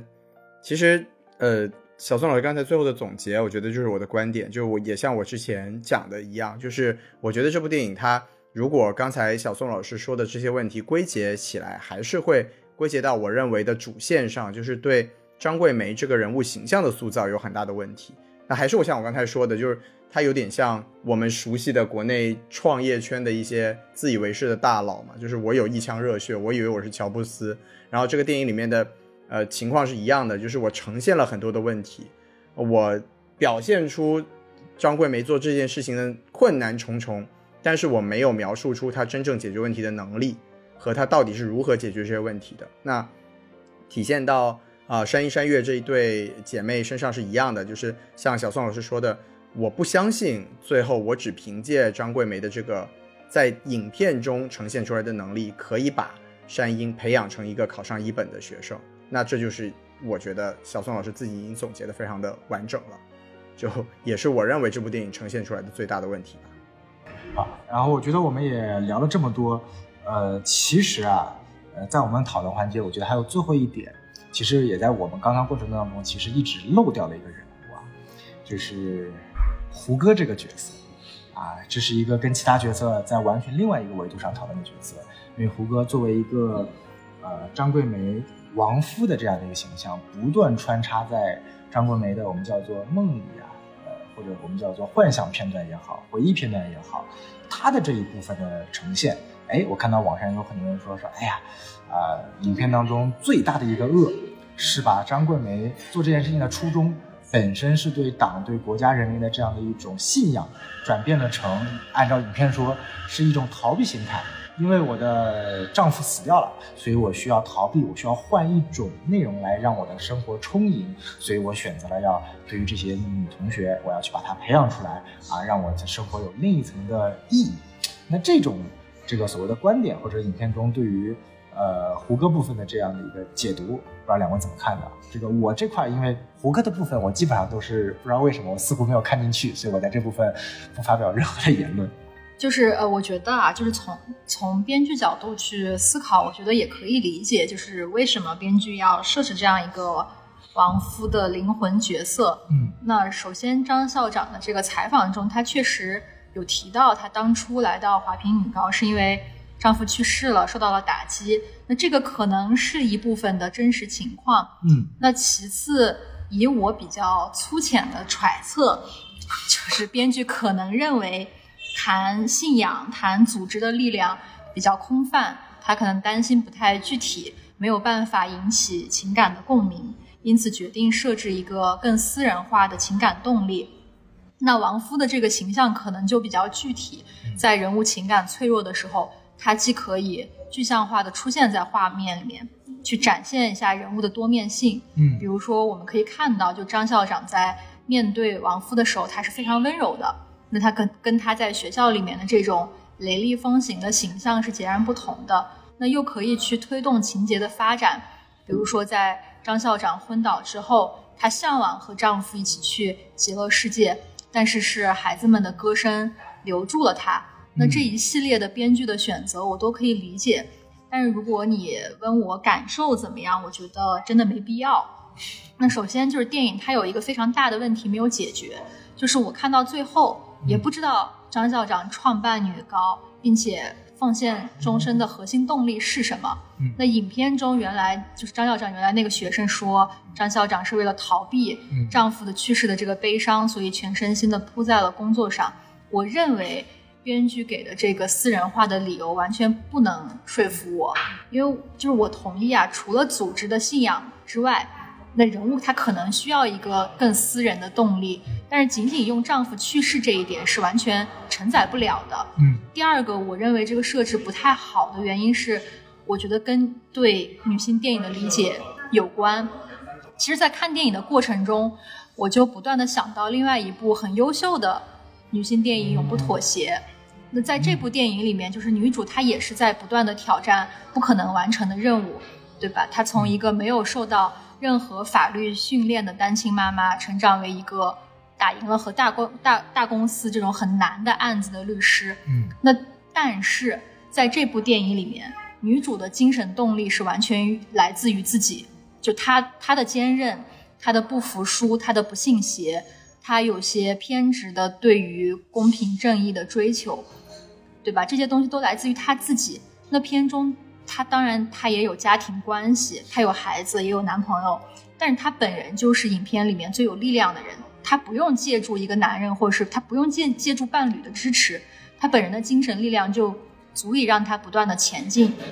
所以我认为，就是对这个问题理解的本质差异在于。就是一个女性，她能不能不依靠外界的精神支撑克克服困难？女性本人的精神力量足不足以支撑她完成如此艰巨的事业？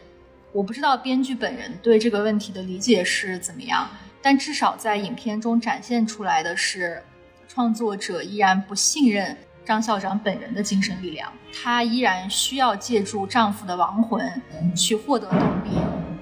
她本人的精神世界并不完整。那在我看来，这个就是这个人物塑造最大的缺点，因为它依然显示了我们的电影不知道怎么塑造一个真正强大的女性角色，甚至创作者难以想象，如果不从丈夫那里获取力量，她的坚强、她的执着、她的生命力来自于哪里？呃，伊萨克老师讲的太好了，我觉得我已经没有什么东西可以补充的，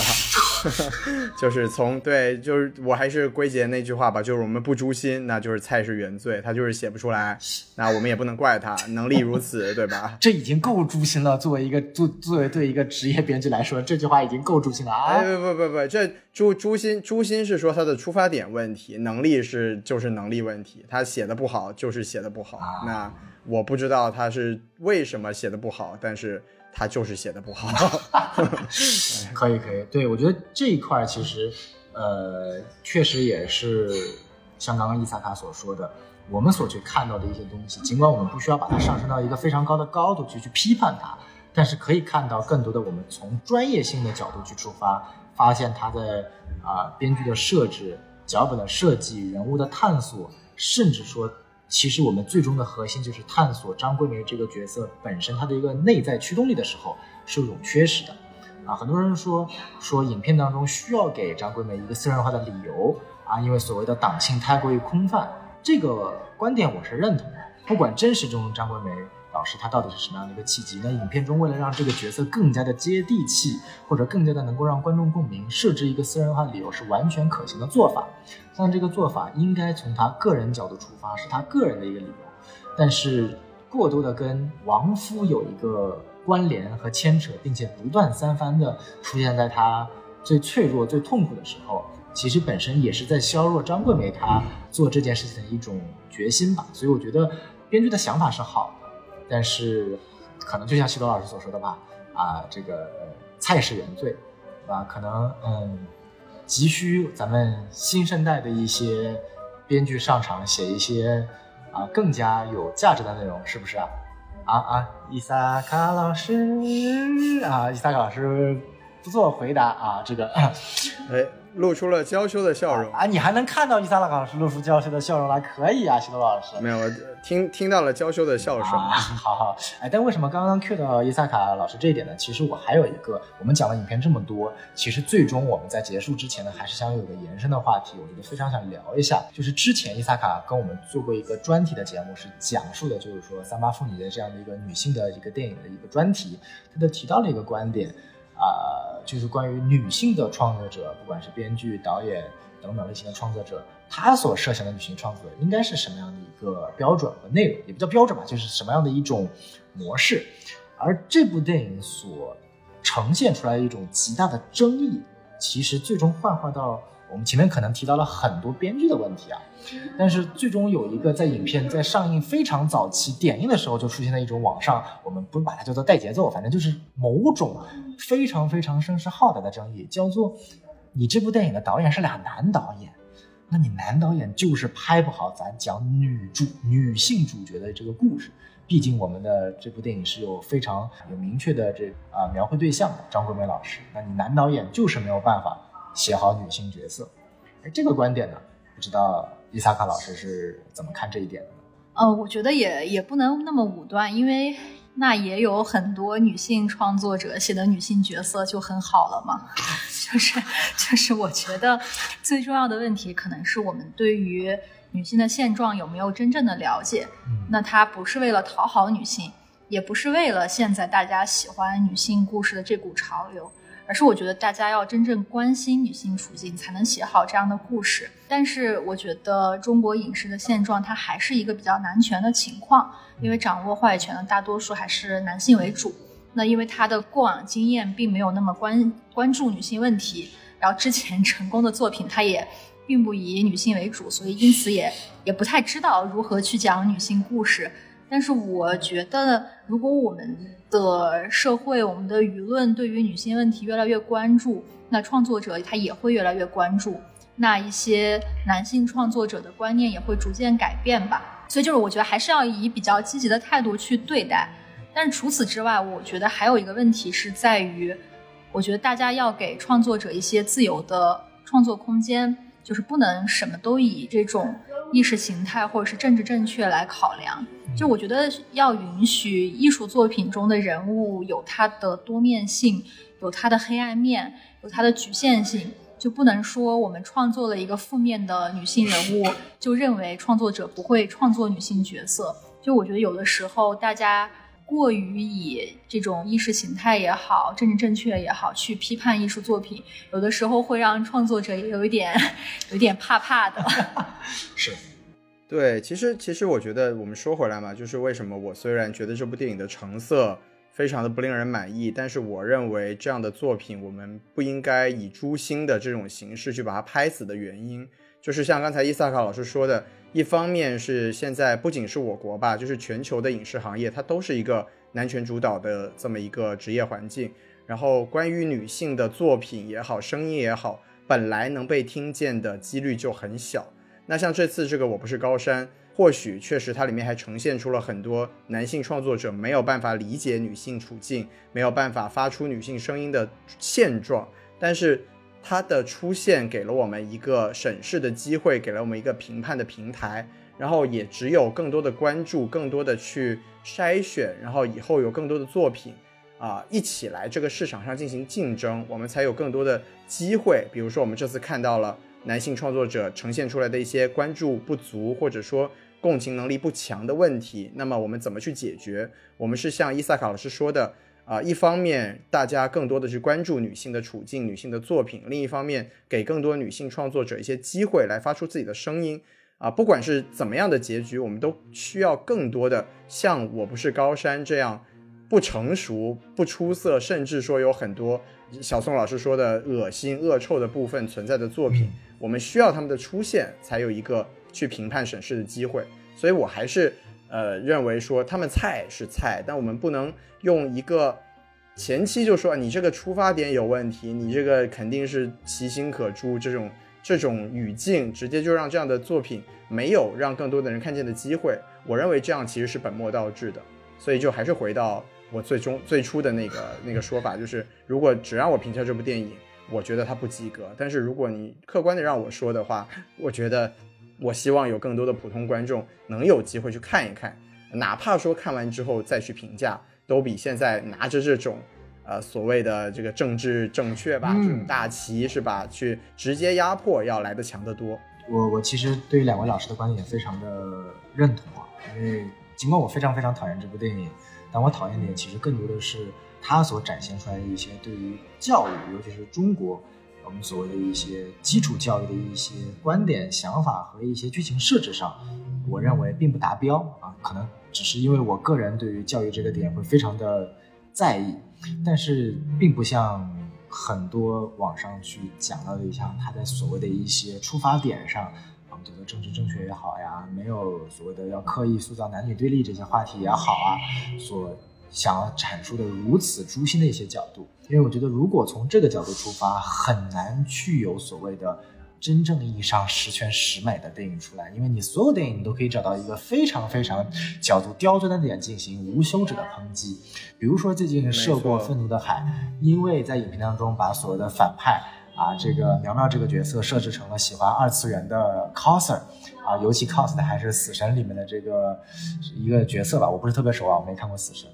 但是这部电影出来的时候，目前引起了二次元群体的极力反抗，认为导演曹保平是在以他的个人视角抹黑二次二次元以及 coser 的亚文化群体。那这样的言辞呢，在我看来就是非常的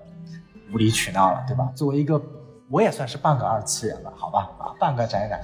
就是我觉得这种评价其实就是完全没有必要了。那如果我们是这样的话，要把任何一个反派群体都要去做一个呃所谓的矫枉过正，或者说你要去看他到底是否是存在抹黑某个群体吗？啊，那这样的一个情况其实啊也是出现在我不是高山中的很多的判定的，尤其是这种带有强烈。啊，原型的一些形象，它的塑造不好是公认的，但是是否它带有非常坏的初衷要去抹黑对方，和带有一些激进的对立观点，我觉得这些倒也没有必要是我们去看这部电影的呃非常大的一个出发点。所以这也是我们今天目前到现在为止。这部电影已经上映了快一周的时间了，到现在为止豆瓣还没有开分啊，这是一个非常非常您瞧瞧，呃这个反常的形情况啊，因为我相信有非常多的人是在没有看过这部电影的基础之上就去打分的，所以这部电影现在舆论变成了我没有看过这部电影，但我大概听了几些点，我要给他打一分，然后又有一群人说我没有看过这部电影，但我看到你们这帮打一分的人，又看到你们说的是张桂梅，所以我要打五星。就到最后就演变成了一种一星五星的奋斗了，跟这部电影本身想传达出来的一些零星的优点就被完全的磨灭掉了、覆盖掉了。我觉得这也是非常非常可惜的一点。啊、不管从这部影片最终的口碑，还是目前非常丁点，可能现在都一亿不过的，好像就五千多万的票房而言，本身它是一部在我看来非常非常具有社会影响力，本应该至少朝着十亿、二十亿往上走的这样的一个具有很浓重教育意义的，至少可以完全对标。那那您这也是过于乐观了？那你想想看，八角笼中都可以二十个亿了，它理论上完全可以对标八角笼中嘛，对不对？而且这个至少这个案例更加的这个这个这个鲜明，具有更加的这个社会辨识度。当然了，这些都是存在于另外一个平行世界，我们不需要讨论的话题了。至少这部影片的时代，没错没错已经已经注定了。那我们刚刚前面聊了这么多，也非常感谢这个伊萨卡老师啊，分享了他作为专业编剧，谢谢伊萨卡哎谢谢谢伊萨卡大家。这个你会发现啊，这个尽管我是一个非常带有情绪化的，但是伊萨卡老师每次呢都力挽狂澜，站在一个客观专业的编剧角度啊，伊萨卡老师最多的一句话是，其实站在编剧角度，我能够理解他这样的设置。哎，所以大家就以后看电影的时候呢，不仅要从观众角度，也要从编剧角度啊，去多多理解一些。哇您这个啊真是对吧？不要要求太高啊！呵，好，没问题，没问题。那最后还是要说一下，这个欢迎大家关注我们的微信公众号，哎，S M F M 二零一六哎，S M F M 二零二九，哎，什么玩意儿？啊，这个毕竟这个我是要负责说那个乱七八糟的嘛，对不对？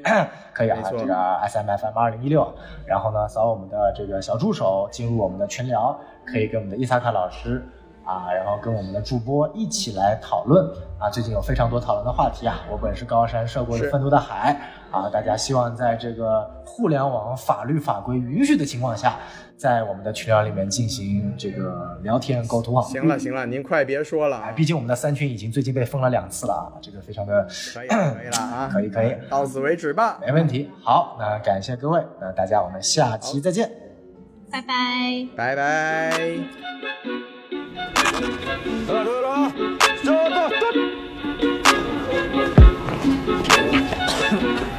别说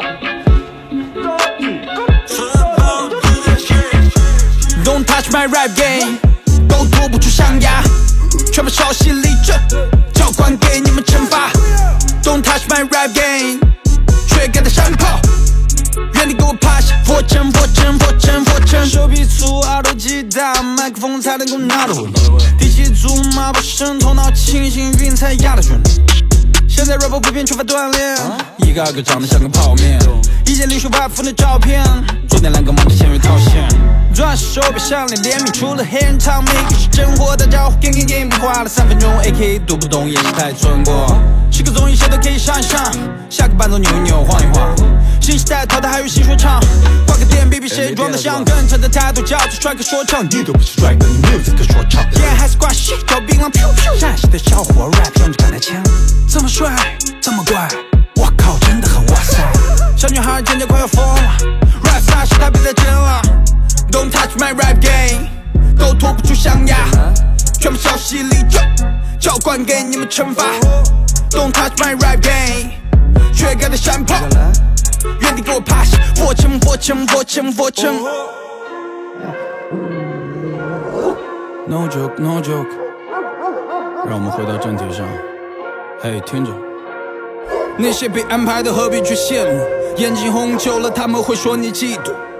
B W O N represent size thirty one years old，代表做自己的 rap，寻找 next level。Classic hip hop like Lafayette， 狂是撞击口气残留红色血液挂在酒杯，冥想中带我去旅行。New to new album 让我干了这杯，见好借题发挥。Fuck rap star，I'm a natural hip hop。在二零二一中国做我自己，No squad，一步步做大，懂谦虚的坐下。可越来越多装神弄鬼的 No p a s 所谓网络意见领袖，共情歌饮酒，炒作背后的目的是 money fame or skill，maybe both。怕后来就定了你的位置，对弹出中的山猫大喊 I'm so fucking rich。二心劝我做点开心的，不用力气太重。Bro I know you，我想告诫听众，，choke 扛着做梦，成绩来自脚踏实地，高度取决实力。LeBron 和自律，Kobe 4AM 的洛杉矶。今天留一但我不再是个儿童。运动创作思考让我的选择不再被动。还没财富自由，也许两年后 hiphop 过气。I still see wanna see my rap 局限在综艺，My flow 帮我在每个节点做出选择，My style 塑造个性，哪怕有些还没选我。My vibe 从我 mind 的那天开始，就在时代变得快。By rap yourself 是精髓所在。Free like H Golden Cross like Kyrie Irving，Cold off season，Rocking in Philadelphia，Half my half amazing，Astro in Houston，破茧成蝶的过程，被打败，被出卖，被掩埋，被覆盖，被主宰，哪怕最终结果还是难以忘记伤悲。味道，我更在意的是属于我的味道，穿越恶魔让我遇见你的味道，最有潇洒融合最独特的味道。路。谁没经历几次败北？层次服务前都说我只是快嘴，老子根本都不听。有力度的每个单词都是我的兵，俘获你的触感是你俘虏你的心，真的巧就交给时间判定。Relax, run your way，历史会 touch your name。